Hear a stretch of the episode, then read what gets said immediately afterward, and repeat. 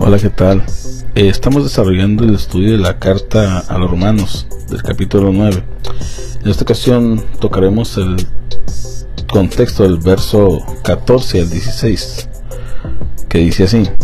¿Qué diremos? ¿Hay injusticia en Dios? En ninguna manera. Pues a Moisés dice, tendré misericordia de que yo tenga misericordia y me compadeceré de quien yo me compadezca. Así que no depende el que quiere, sino el de Dios que tiene misericordia. Fin de la cita. En el programa pasado habíamos tocado el tema sobre la temática o el contexto general del capítulo 9, 10 y 11. Y en esto podemos recordar que hablábamos que Pablo se está refiriendo en todo tiempo sobre una nación que es Israel. Y sobre este contexto vamos a seguir tomando el tema de dicho verso. Cuando miramos de fondo lo que Pablo quiere expresar en el verso del verso 14 al 16 realmente no, no, no es lo que aparente ser.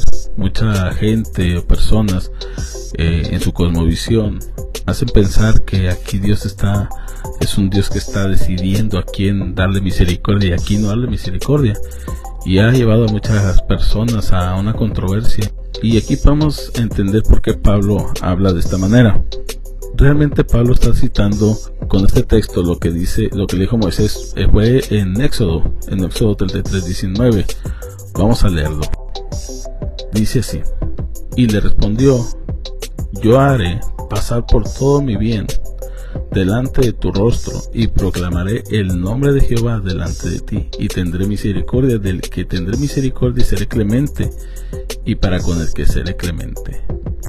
Fin de la cita. En el contexto de, de lo que está hablando la palabra del Señor y Pablo lleva a, alusión a esto, es lo que dice realmente en Éxodo. Si tú lees Éxodo 33, 19, bueno, el contexto de estos textos eh, podemos encontrar una situación que estaba pasando en ese momento, que era eh, la rebeldía de Israel con Jehová. Acaban de salir de Egipto y iban caminando por el desierto.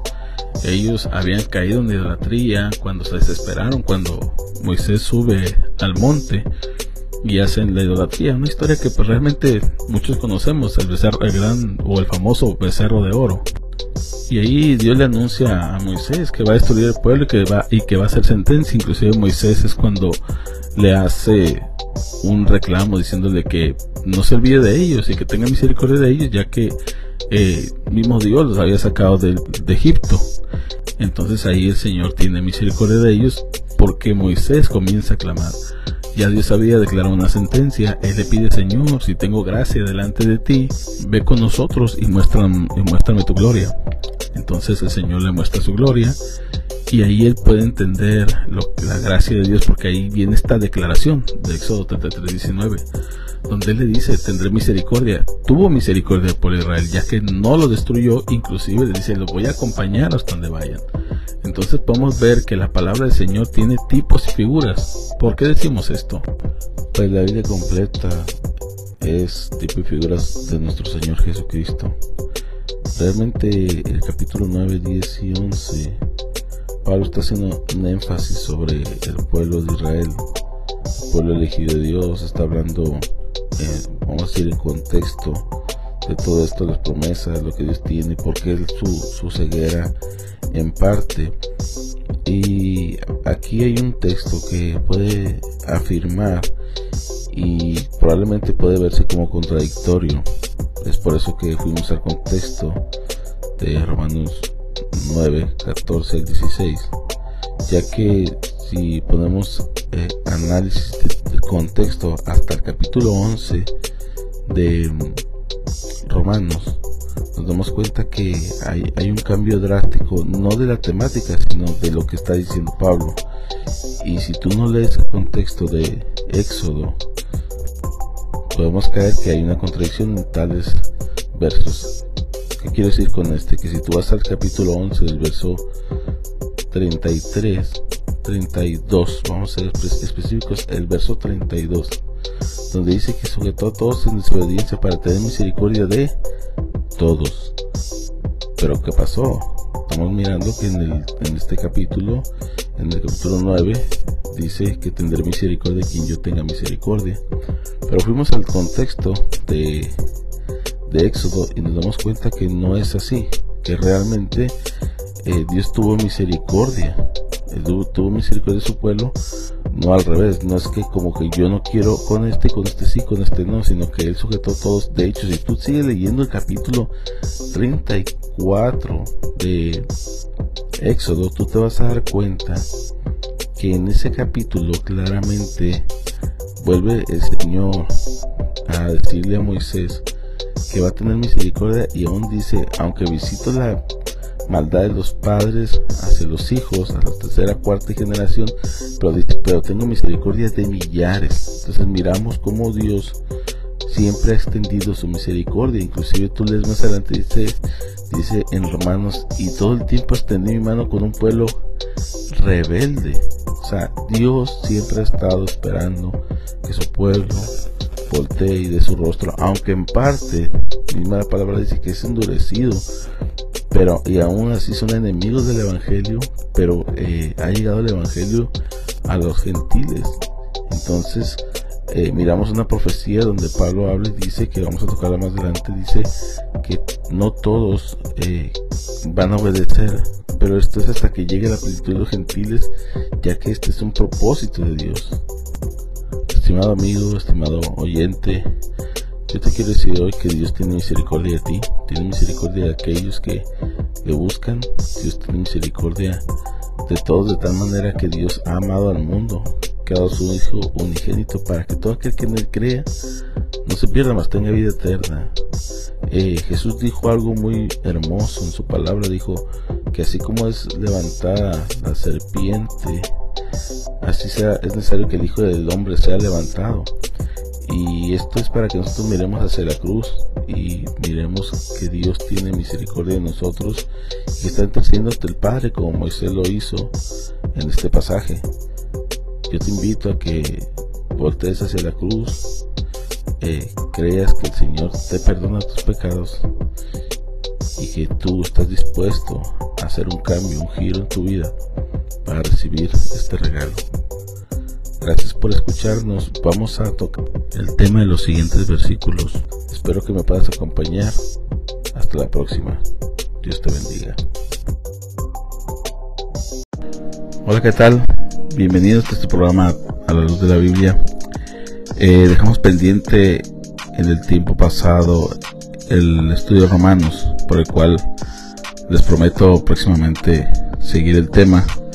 El día de hoy quisiera tocar el tema sobre la carencia que hay en la iglesia, hablando sobre la iglesia de Cristo, en este caso toda la iglesia de Cristo, no solamente la iglesia local. Cosas que están, en mi opinión, careciendo las iglesias. Estamos pasando una transición de una etapa a otra por la cual en algunas hay ciertas necesidades y en otras se agudizan más. ¿Qué quiero decir con esto? Es que en la actualidad eh, la informática, las redes sociales, las circunstancias que nos rodean, la vida rápida que llevamos, nos ha desatendido en cuanto al tema que nos compete, en este caso el estudio de la palabra y el otro es el evangelismo. Realmente son situaciones que se han puesto a, un lado por la falta de deseo de salir o de estudiar la escritura o de salir a evangelizar. Eh, con esto aunamos que el modernismo se está introduciendo sutilmente en la iglesia y no, con esto no quiero decir que, que la iglesia no sea progresiva ya que tenemos que adaptarnos a las exigencias de este tiempo no me refiero a la cuestión de poder ver la iglesia como lugar santo, donde no introduzcamos cosas del mundo a la iglesia con tal de ganar a la gente para que vaya a nuestras congregaciones. Eh, con esta otra cosa también se está adoptando mucho, acabo de ver en algunas eh, congregaciones modernistas donde se está introduciendo esta agenda global de la ideología de género donde se introduce tanto como para la comunidad gay o todas estas siglas que tienen y la comunidad eh, de las feministas dentro de la misma iglesia queriéndolo llevar a un a diluir la escritura para maximizar estas ideologías. Y ahí es donde nosotros como iglesia no nos hemos mantenido en la posición que Dios quiere que tengamos. Entonces tenemos por el otro lado un neopuritanismo de una forma muy elevada que está llevando a la iglesia a una santidad extrema. Y no estoy hablando sobre la santidad del Señor, sino una santidad de apariencia extrema que está llevando a que eh, sea algo donde no pueda entrar, sea hermético y esto no permita que la iglesia, la iglesia crezca.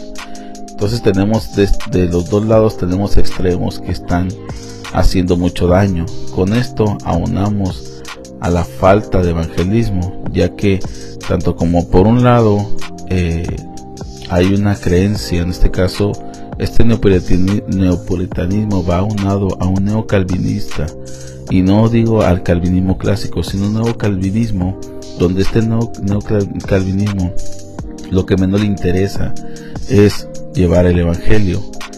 Entonces tienes tú gente que viene de iglesias carismáticas, que son personas que tienen el mismo corazón, no evangelistas, no llevan la palabra, se hacen calvinistas, pues estos son neo, calvinistas que no están dispuestos a llevar la palabra, simplemente se cambian de bando, pero la actitud sigue siendo la misma. Entonces estas, todas estas problemáticas que se aunan a la iglesia, no importa la denominación que, veamos, porque no es un problema de denominación, es un problema de falta de pedir la guianza al Espíritu Santo, que es el guía del cuerpo de Cristo, de su iglesia. Quizás ahora me estás diciendo, bueno, hermano, me estás dando los problemas, pero no me estás trayendo las soluciones. Y creo que es aquí donde nosotros podemos empezar una nueva serie que yo te invito a que, a que la sigas conmigo, que es una clase o serie, podemos hacer una charla sobre la que es la eclesiología. ¿Cuál es el comportamiento, el deber y la actitud bíblica que Dios tiene para su iglesia? ¿Cuál es el trabajo del Espíritu Santo dentro de la iglesia? ¿Y cuál es el trabajo del cuerpo de Cristo utilizando los dones que Dios le ha dado a la iglesia para que se edifique a sí misma. Yo te invito que muy pronto voy a estar subiendo series de esta charla, de esta plática, de este podcast, donde te voy a comenzar a enseñar y vamos a comenzar a ver a la luz de la escritura, a la luz de la Biblia, lo que realmente es cómo participar en la iglesia, qué debemos de hacer y cuál es el trabajo de la iglesia en esta tierra para que Cristo sea glorificado. No te pierdas mi próximo podcast. Yo te invito a que estés muy pendiente y gracias por el apoyo. Dios te bendiga.